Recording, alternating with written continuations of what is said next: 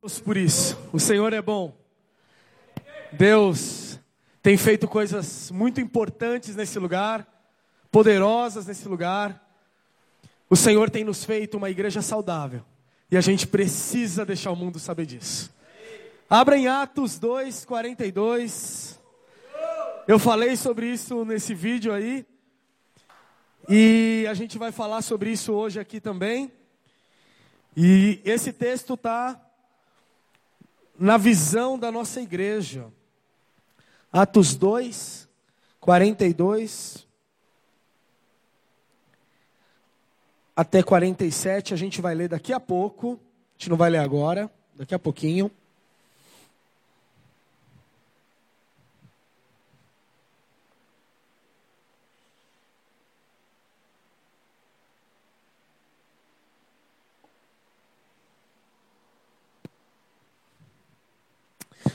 Glória a Deus. Gente, é... nós temos entendido em nossos corações que o Senhor está nos levando para um novo tempo.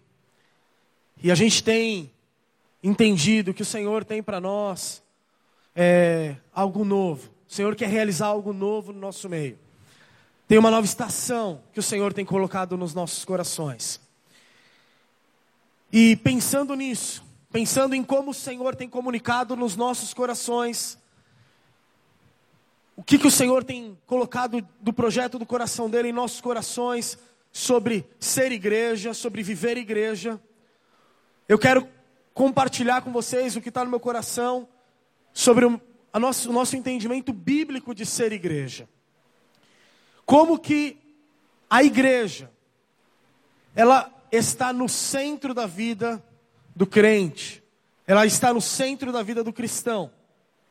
Por isso, o título dessa mensagem é A Centralidade da Igreja na Vida do Cristão. A igreja, no, na compreensão bíblica, não é um acessório na vida daquele que creu em Cristo, não é uma alternativa, não é um rolê no final de semana para a vida daquele que entendeu a mensagem do Evangelho. Quando a gente vê a igreja no Novo Testamento, a gente vê a igreja no centro da vida do cristão. Quando a gente vê no começo da igreja, na igreja chamada primitiva, a igreja está no centro da vida daqueles que aceitaram e receberam a mensagem do Evangelho. A igreja ela tem prioridade, ela tem primazia na vida daqueles que se identificam como santos, como salvos. E é sobre isso que eu quero que a gente possa conversar hoje. Também porque, para esse tempo que o Senhor está nos levando como igreja, que a gente tem o nome de estação, como para esse tempo que o Senhor está nos levando, nós entendemos que o Senhor tem falado nos nossos corações para a gente se posicionar biblicamente a respeito de ser igreja. Tem algo que o Senhor está fazendo, mas também tem algo que nós faremos nos posicionando, entendendo essa igreja neotestamentária. Cara, para mim é muito tranquilo e é muito gostoso. Eu tenho muito prazer de falar de igreja. Eu tenho muito prazer de falar disso que a gente vive. Primeiro, porque é fácil, porque a gente vive isso. Segundo, porque eu amo demais isso, cara. Eu amo demais viver igreja. Eu amo demais fazer parte dessa igreja. Cara, eu amo demais vocês, velho. Eu amo demais vocês, cara. Vocês são especiais demais na minha vida e na vida da minha família. A igreja, ela faz parte da minha história ela faz parte da minha vida. Eu não vejo nenhuma parte da minha vida assim, que eu falo com as pessoas, que eu converso com as pessoas, que a igreja não está presente, cara. Então, para mim é fácil, é simples a gente conversar de igreja nessa manhã. Porque é a minha paixão. Porque isso está latente no meu coração. E eu não acho que isso seja à toa. Deus colocou isso no meu coração. Deus colocou esse amor no meu coração. Quando eu entendi quem Cristo era. E eu me lembro, cara, que eu fui para a igreja, né? Comecei a frequentar a igreja, eu era novo. E porque os meus pais começaram a ir à igreja, meu, meus pais se convertem. Minha mãe tinha um incômodo muito grande com a vida mundana do meu pai. E a gente percebia isso em casa. E aí os meus pais começam a ir para a igreja. E aí eu percebo, obviamente tem um processo, e eu percebo que existe uma troca da vida mundana do meu pai com a vida da igreja, e ele, meu, ele tinha outras, é, outros vícios, né? E ele agora passa a ser, se eu posso falar, me dá licença, um adicto da igreja. No sentido de ele, a gente era um, um dos primeiros a chegar e um dos últimos a sair da igreja, e assim eu fui crescendo. E assim eu fui vendo a vida passar lá dentro da igreja. E eu comecei a me apaixonar por aquilo. E eu comecei a, a, a, ser cuidado pela igreja. E a igreja sempre cuidou da minha casa. Quando com os meus pais e hoje com é, a minha família, com a minha esposa e o meu filho. E eu poderia falar de milhares de momentos que eu fui cuidado pela igreja. Mas diversos dos irmãos aqui já trouxeram palavras importantes para mim em momentos críticos. Já foram presentes em momentos difíceis. Nas perdas que a minha família teve e nas vitórias que a gente teve também. É... Vou contar uma história que uma vez eu sofri um acidente de moto na Anguera. Eu estava voltando lá da casa da, da Isis, tinha tido uma conversa com o pai da Isis. Aí eu estava voltando, e aí eu tive um acidente na Anguera, e aí, beleza, fui lá, pus o gesso, não sei o que, no braço, com a Mônica, e voltei porque a moto tinha ficado lá no, na Anguera, lá, lá no, no canteiro da Anguera, da, da Marginal. E aí eu tava lá, e aí chega o Ronaldo e o, e o Matheus, a gente fica conversando um pouco, e aí eles falam assim, mano, vai embora que você tá zoado, vai para casa. E aí eu fui para casa e eles ficaram lá mais não sei quanto tempo, quantas horas, eu acho que esperando o guincho, a polícia, não sei o que que era, chegar. E, cara, isso para mim é, é, uma coisa parece aparentemente simples, né? Mas é, na minha deficiência, é, eles me renderam, sabe? Eles, eles foram lá e fizeram o meu papel ali. E eu acho que isso é igreja, na nossa deficiência, a gente tem irmãos aqui com a gente, caminhando junto com a gente. E, puxa, eu podia contar tantas histórias, mas é, eu lembro quando a minha mãe faleceu. E aí eu estava na casa do Delcinho e da Lilian. E aí eu recebi a notícia, né, dos meus, do meu pai, que a gente que eu precisava ir para casa, eu estava com a Mônica, a gente ainda namorava. E a gente fui correndo para casa, tal. E aí daqui a pouco o Delcinho chega, e aí ele passa a madrugada inteira comigo indo fazer aquelas coisas chatas para quem perde alguém de ir na polícia, e no, porque ela tinha falecido em casa, e no hospital, esse monte de lugar que tinha que ir aí. E aí ele passa a madrugada inteira é, me dando suporte. E, mano, eu não sabia o que tinha que fazer, eu estava desnorteado, aí a gente ia no lugar, aí eu lembro que ele ouvia as informações, eu só respondia sim, não, sim, não, sim, tipo. E ele ouvia as informações, e tá, Joe, agora a gente tem que ir para cá. Tá, Joe, agora a gente tem que fazer isso. E Cara, é, era a igreja que estava lá. Era a igreja que estava comigo nos momentos difíceis. Então a igreja sempre cuidou de mim. Mas eu também sempre pedi ajuda. Sempre quando eu precisei, eu pedi ajuda. Eu levantei a mão e falei: Eu estou precisando. Então, para mim, é, é uma delícia viver a igreja. É maravilhoso viver isso aqui.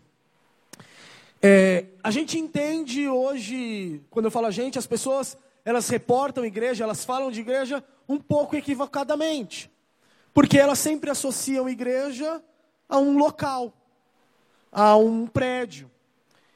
Já foi assim no Antigo Testamento, mas não é mais.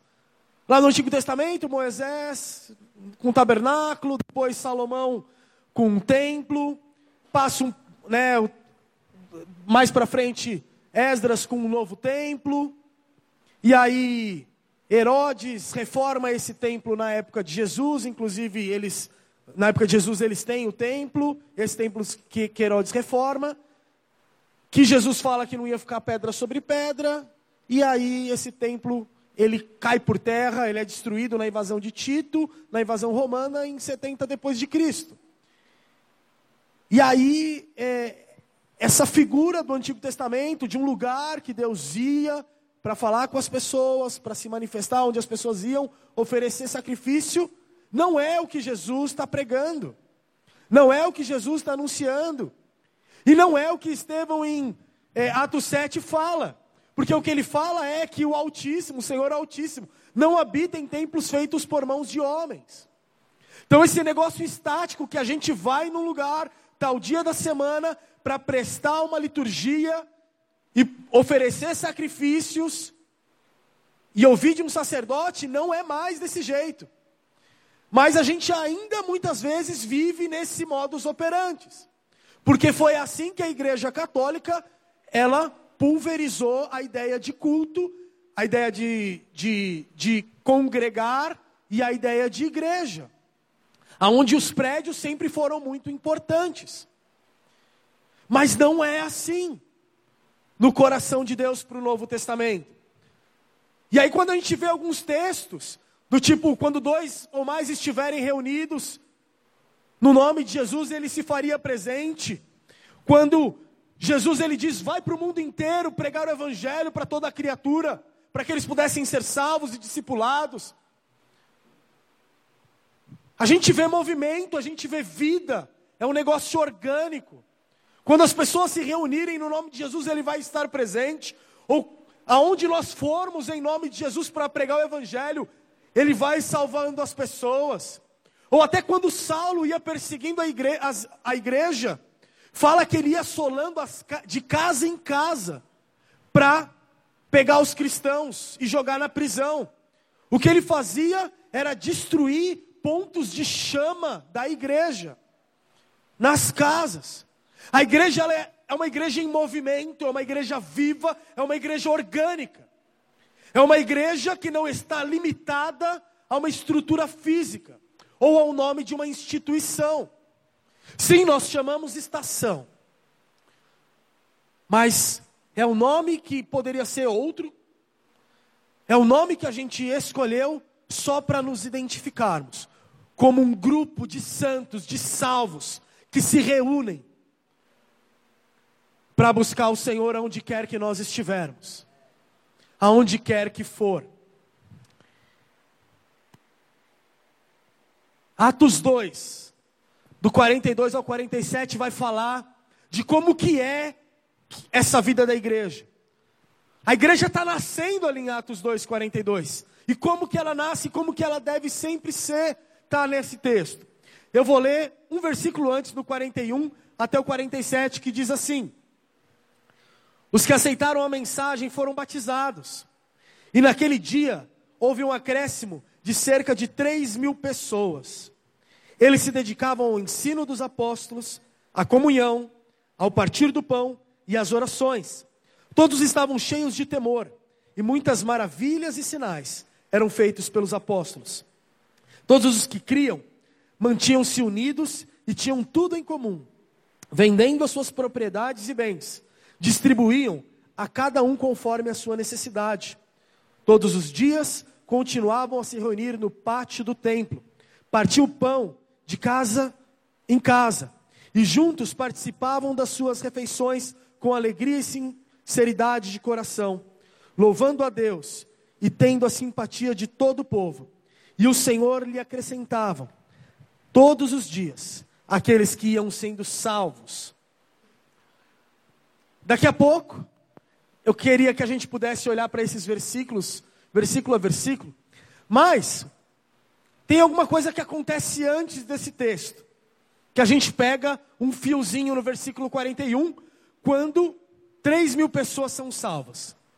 Mas antes de Pedro chegar aqui, com essa pregação onde as pessoas são salvas e a igreja estar começando, os apóstolos eles estão reunidos lá em Mateus 16.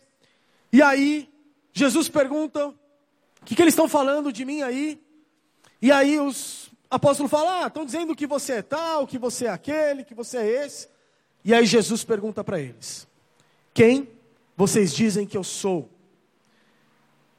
E aí Pedro toma a dianteira e ele responde: Você é o Cristo, o Filho do Deus vivo. Jesus chega para ele e fala: Cara, você está tendo um privilégio, porque isso não seria revelado por homens, homem nenhum teria essa revelação por si só. Isso é revelação do coração do Pai. O Pai revelou isso para você. E Pedro, sobre essa pedra eu vou edificar a minha igreja. Então, nesse momento, Pedro tem uma revelação de quem Cristo é. Pedro declara quem Cristo é para Cristo e na frente dos outros apóstolos. E o que Jesus está falando é: é essa revelação. É nessa revelação que a igreja vai ser construída. É nessa revelação que a igreja vai ser levantada e vai ser edificada.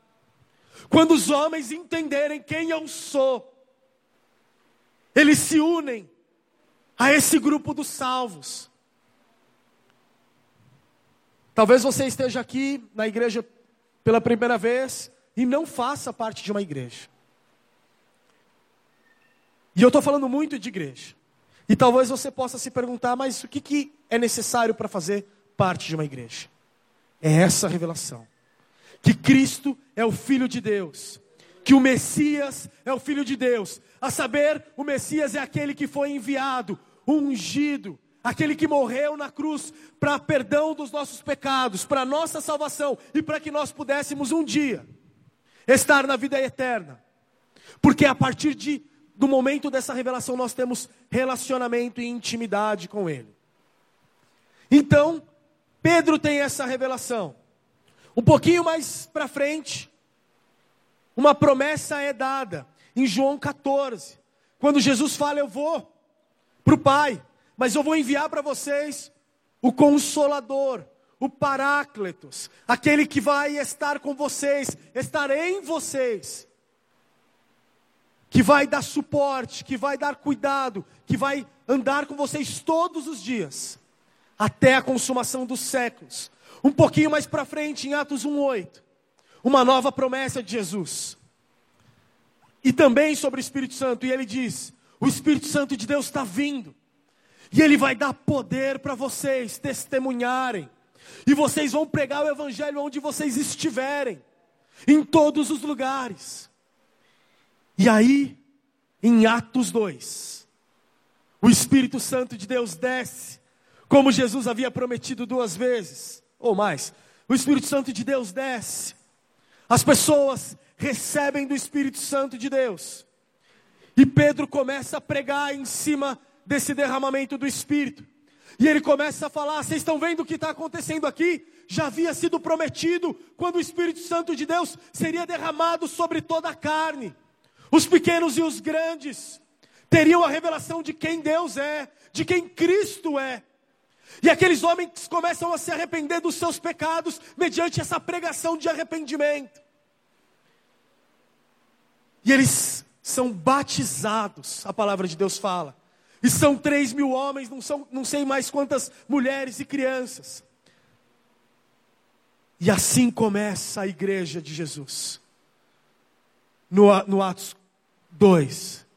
E aí, quando a gente lê esse trecho, de 42 a 47, a gente está vendo como eles se comportavam como igreja. Depois que essa multidão de pessoas se converte ao Evangelho, o que, que eles vão fazer? Eles vão para casa, como se nada tivesse acontecido, e eles voltam a viver a vida como se nada tivesse acontecido, como se nada tivesse acontecido? Não!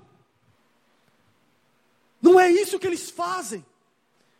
Eles desejam do fundo do coração deles mais do que eles experimentaram. E eles se comprometem a viver como igreja.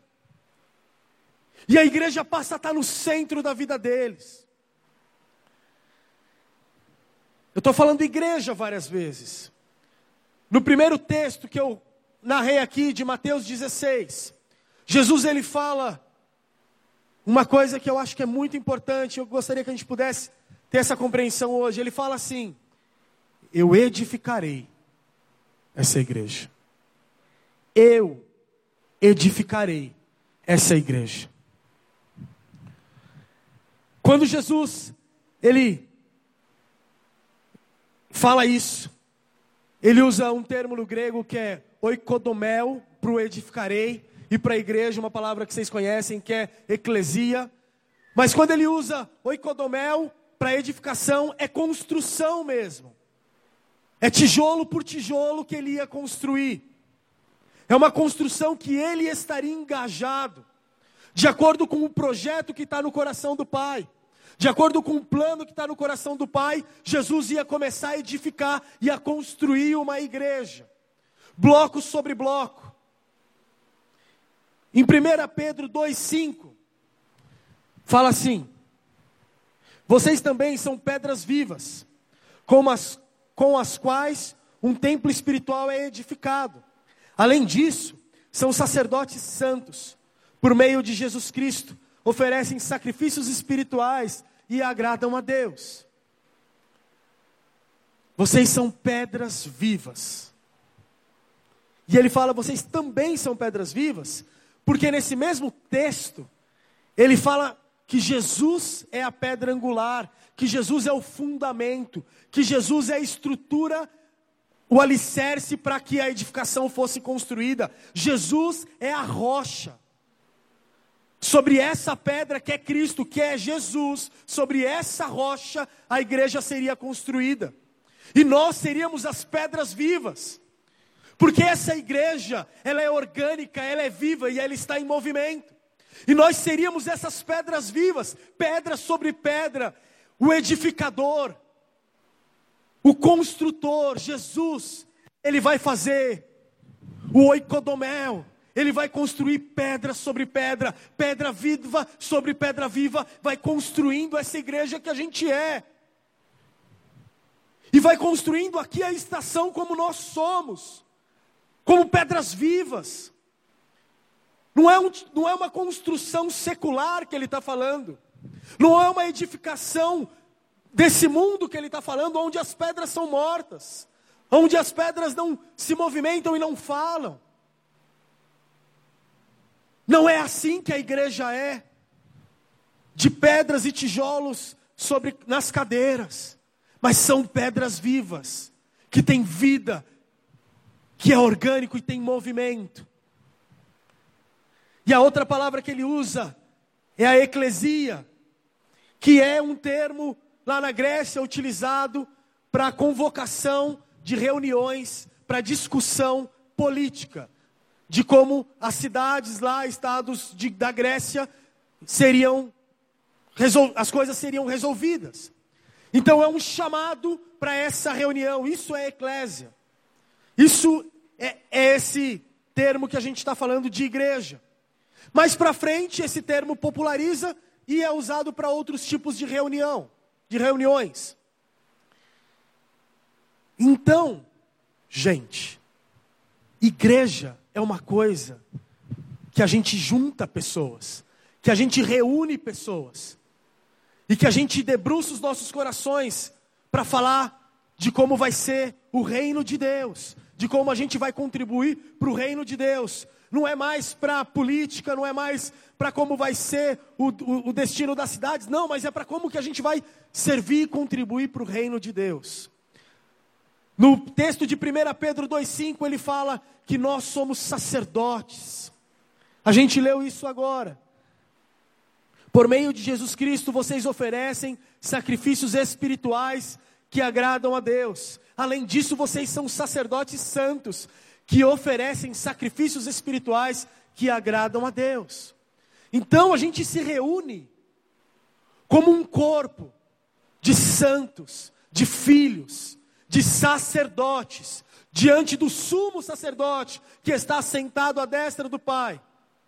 A gente se reúne para se interessar e para entender como que a gente vai servir ao Senhor, como que a gente vai sacrificar diante do Senhor, como que a gente vai oferecer as nossas vidas diante do Senhor, porque é isso que o sacerdote é e faz. Ele serve ao Senhor, ele ministra ao Senhor, ele oferece sacrifícios diante de Deus. E aí a gente se reúne com esse coração. Deus, o que, que a gente vai fazer agora? Como que a gente vai avançar agora? Como que a gente vai movimentar agora? Então a igreja é a reunião desses santos, é a reunião desses salvos, é a nossa reunião de uma comunidade que está debaixo do mesmo coração, da mesma visão e do mesmo propósito. Diante de uma comunidade que se identifica como serva de Jesus. É essa a igreja bíblica, gente. E aí, tem cinco versos do que a gente leu de Atos 2, 42 a 47, que eu queria que a gente olhasse até de uma forma rápida agora sobre o comportamento de como que a igreja, de, o comportamento que a igreja tinha. Então, no primeiro versículo fala que eles, se, que eles se dedicavam ao ensino dos apóstolos, à comunhão, ao partir do pão e às orações.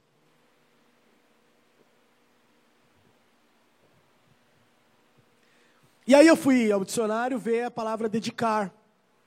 E esse dedicar é empenho, disposição, devoção, entrega e sacrifício. Então eles se empenhavam, eles se ofertavam, se sacrificavam, eles priorizavam, eles se devotavam a o ensino dos apóstolos, a saber a palavra de Deus, a comunhão e o partir do pão e as orações. Eles se dedicavam ao ensino dos apóstolos. E eu acho que a gente tem uma oportunidade nisso. E eu gostaria de encorajar a igreja a se dedicar ao ensino. Na palavra, nos nossos momentos individuais, a gente precisa ler a palavra de Deus por nós mesmos. A gente precisa avançar na palavra de Deus por nós mesmos. Se a gente quer servir ao Senhor, se a gente quer é, ministrar ao Senhor, isso é importante. E a valorização do ensino público. E, cara, a gente tem o privilégio das palavras que são ministradas aqui. Tem muita palavra boa, rica de Deus que tem sido compartilhada com a gente. Através dos pastores, através dos líderes que têm ministrado durante o culto. Cara, a gente está muito feliz com as palavras que a galera tem trazido durante o culto, seja durante o louvor, seja no momento do ofertório. Cara, tem sido, tem sido palavras de Deus, palavras bíblicas. Isso é muito legal. Isso demonstra uma saúde na nossa liderança.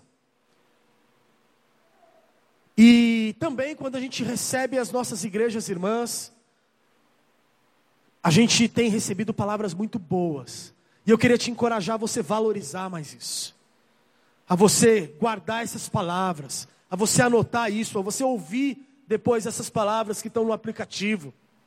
Gasta tempo entendendo o que, que o Senhor está falando e para onde o Senhor está nos levando, sabe? Abre o seu coração nesse sentido e se disciplina nesse sentido. A comunhão, eles se dedicavam na comunhão, eles se sacrificavam para a comunhão. E eu quero também encorajar vocês a olhar para a comunhão como uma coisa importantíssima em como a igreja se comporta, em como a igreja vive.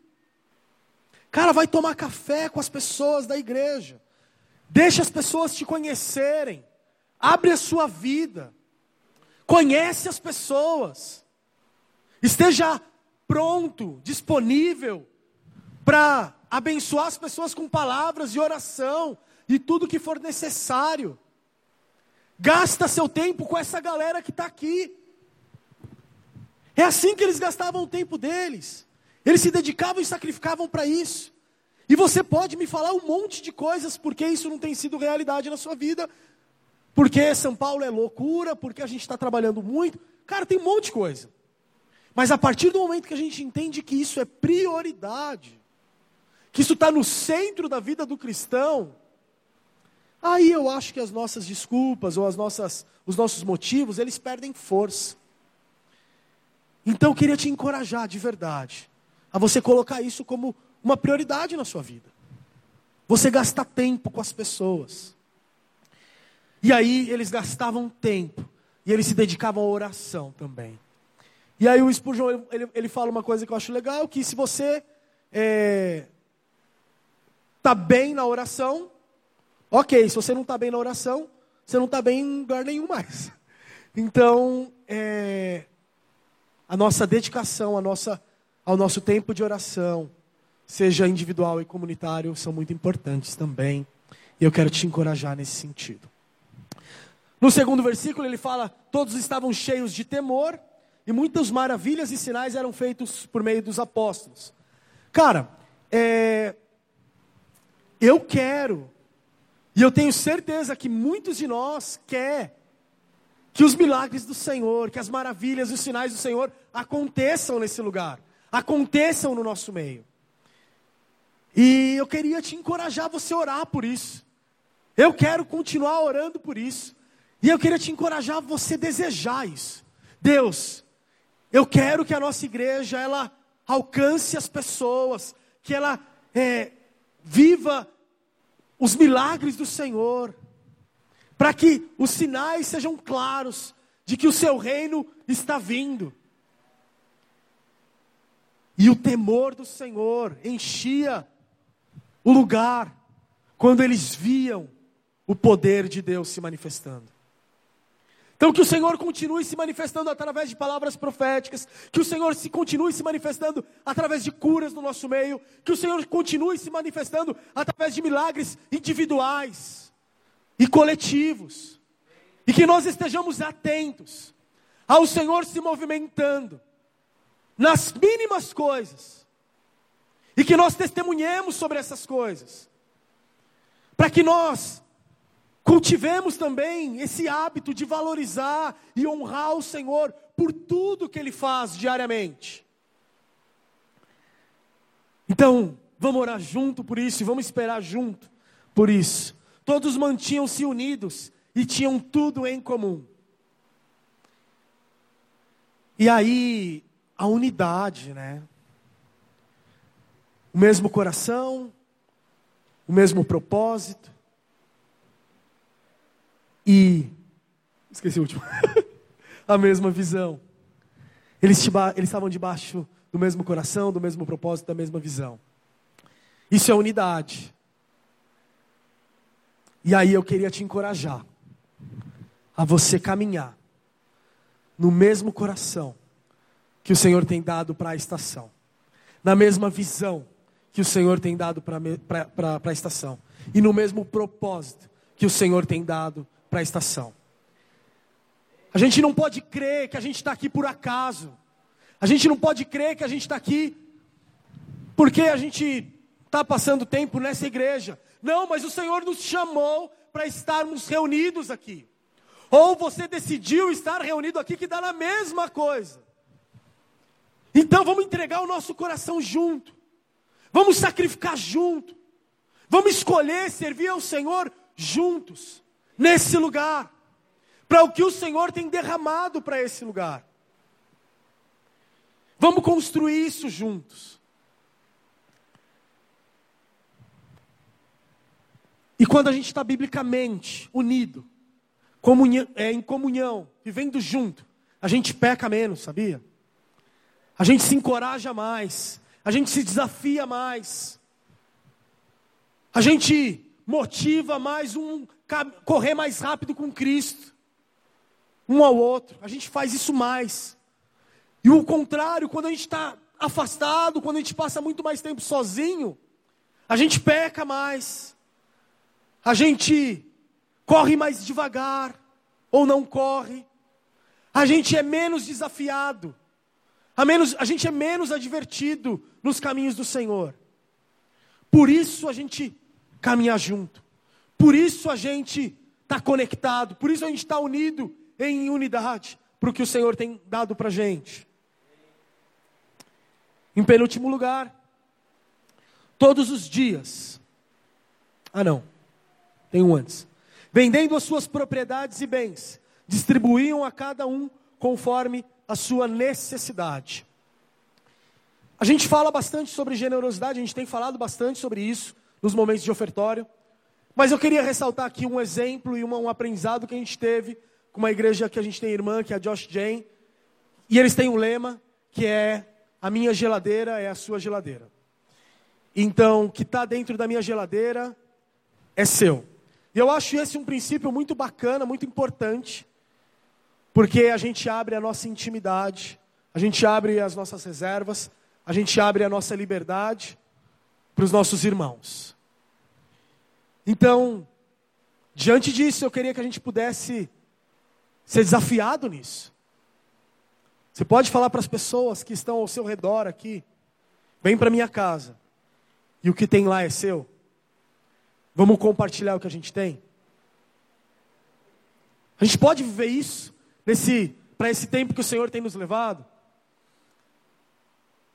É pedir uma liberdade a mais, é pedir uma intimidade a mais, é pedir mais de vocês, de nós. Mas o Senhor tem falado sobre isso. Mas o Senhor está falando que eles tinham tudo em comum, que eles vendiam o que eles tinham e eles faziam isso ser comum entre eles. E uma outra coisa é que eles acudiam à necessidade uns dos outros. E aí eu queria que a gente pudesse ser desafiado nessa manhã a enxergar o irmão. Não é chegar na igreja e falar, oi, aí, como tá? Tá tudo suave, beleza, tchau, valeu, boa semana. Não é ir além. É enxergar a necessidade que talvez ele tenha. E ser a resposta para a necessidade dele. Você acha que de repente esses pastores aqui vão conseguir dar conta de todos os irmãos? Ou de os diáconos vão dar conta de todos os irmãos? Não. As nossas necessidades vão ser cuidadas uns pelos outros. Esse é o pastoreio mútuo. Isso é a gente cuidar um do outro. Mas para isso a gente vai precisar enxergar a vida dele. E a gente não vai enxergar a vida um do outro. Falando rapidinho, cumprimentando rapidinho no domingo. É algo a mais que eu entendo que o Senhor quer de, de nós nesse no tocante à comunhão aqui. É, todos continuavam a se reunir no pátio do templo, partiam pão nas casas e junto participavam das refeições com alegria e sinceridade de coração. Então não vou falar muito sobre partir do pão e ter refeição junto, porque eu já falei um pouco sobre isso, mas eles se reuniam continuamente, eles estavam juntos. É, rapidinho, a igreja primitiva ela fazia muito isso, a igreja do segundo século, do terceiro século, ela fazia bastante isso. Eles tinham para si que a igreja era prioridade, ela estava no centro da convivência. E eles tinham o dia do Senhor como prioridade na vida da igreja. Um cara chamado Hipólito, ele fala assim: que todo homem cristão e toda mulher cristã, quando acordar de manhã, antes de fazer qualquer trabalho, lave as mãos e ore ao Senhor só então vá trabalhar. Mas se houver instrução da palavra de Deus em qualquer lugar, todos devem preferir ir naquele lugar, reconhecendo em seu coração que o que eles estão ouvindo é de Deus através da pregação. Cara, o Hipólito é um dos pais da igreja, e ele está falando, é assim que a gente é como igreja. O dia do Senhor é no o domingo, e no dia do Senhor eles trabalhavam também. Porque não, eles não tinham descanso. O Justino Marte ele fala que o dia do, do sol, que era o domingo deles, é o dia do Senhor. Como também uma normativa para a igreja. Esse é o dia que a gente se reúne para a gente se reunir. Isso está no centro da vida deles. E eles tinham isso como muito importante. E eles pregavam muitas vezes e continuamente. Hebreus 10, 25, que diz: Como é costume de alguns, que não deixemos de congregar, que não deixemos de estar juntos na vida da igreja. É o centro da vida da igreja primitiva. Eles tinham acabado de ver os apóstolos, os discípulos dos apóstolos vivendo a igreja. E aí eles absorvem e eles começam a viver desse jeito, colocando o culto as reuniões nas casas como prioridade. E aí eu estava dizendo que antes do, de ir trabalhar, eles iam para os cultos. que acontecia no domingo, com certeza, e alguns outros dias da semana. E aí esses cultos era antes do sol nascer, porque depois eles iam para o trabalho, já que eles não tinham os descansos de domingo. E eu estou falando isso para encorajar a gente priorizar isso aqui, a priorizar os nossos cultos, a priorizar os nossos encontros domésticos, os GCs, a priorizar isso que a gente tem vivido como igreja. Porque a gente se fortalece junto, porque a gente se ministra, porque a gente se edifica, porque a gente se abençoa. Louvando a Deus, o último versículo diz: Louvando a Deus e tendo a simpatia de todo o povo, o Senhor acrescentava a eles todos que eles deviam, todos que deveriam ser salvos. Eu entendo que a gente, como estação, a gente tem vivido o que o Senhor tem nos chamado a viver. E eu, eu entendo que o Senhor tem nos acrescentado vidas. Eu entendo que o Senhor tem dado graça e a gente tem cuidado. E quando, a gente, quando eu falo a gente, eu estou falando dos santos. Eu estou falando da igreja. Tem cuidado dos que chegam. Tem discipulado e tem amado os que chegam. Mas eu também entendo que para esse novo tempo, que para essa nova estação que o Senhor tem, o Senhor também vai nos levar para uma nova dimensão de pregar o Evangelho. De, eu preguei de uma outra vez, de construir altares de adoração e pregar o Evangelho onde nós estivermos, mas também de estarmos prontos para quando as pessoas chegarem, nós amarmos e cuidarmos dessas pessoas. É assim que essa igreja, lá em Atos 2, ela se comportava. E é assim que o Senhor nos chama para nós nos comportarmos como igreja. Amém? Fique de pé no seu lugar.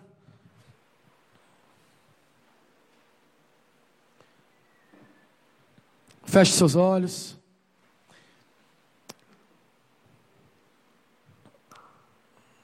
Como eu disse no meio da mensagem, talvez você esteja aqui pela primeira vez e você não tem o hábito de ser de uma igreja, fazer parte de uma igreja, eu queria te fazer um convite nessa manhã. O convite que Pedro entendeu para fazer parte da igreja, para fazer parte do corpo de Cristo.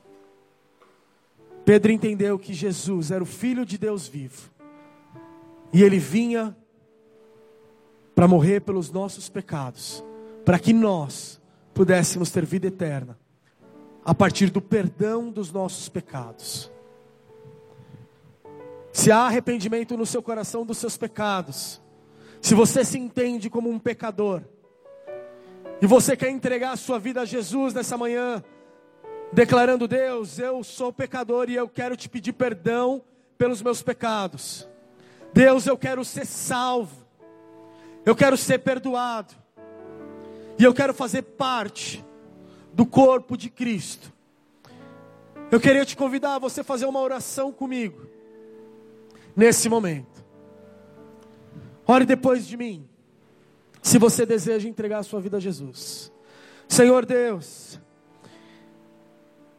eu te peço perdão pelos meus pecados, e eu te peço em nome de Jesus, me perdoa dos pecados.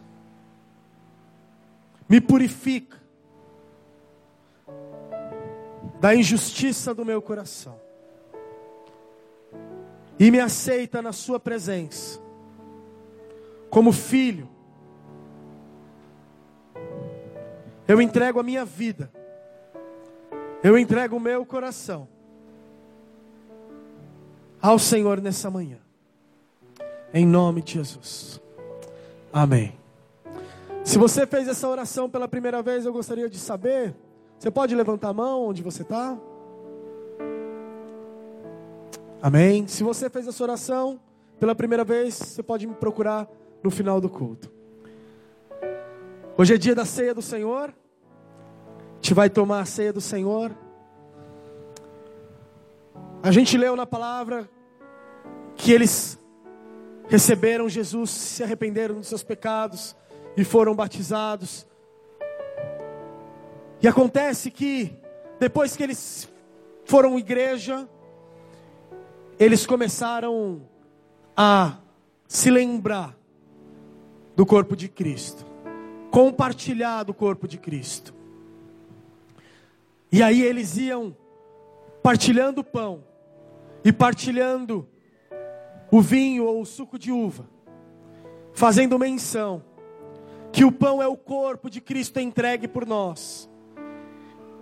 E esse suco é o sangue de Jesus derramado na cruz por nós. Se lembrando que os nossos pecados foram perdoados e que nós fomos purificados através do sangue de Jesus Cristo. Eu quero orar pelos elementos e a gente vai poder partilhar do corpo de Cristo junto. Deus, nós oferecemos e consagramos diante do Senhor esses elementos. E Deus, nós entendemos que em memória do Senhor nós tomamos dessa ceia, Jesus. E nós, com gratidão, Deus, nós tomamos dessa ceia, porque o Senhor nos perdoou dos nossos pecados. Porque o Senhor nos alcançou e o Senhor nos salvou. É com alegria, Deus, que nós celebramos a vida do Senhor em nós nessa manhã, Deus. Em nome de Jesus. Amém.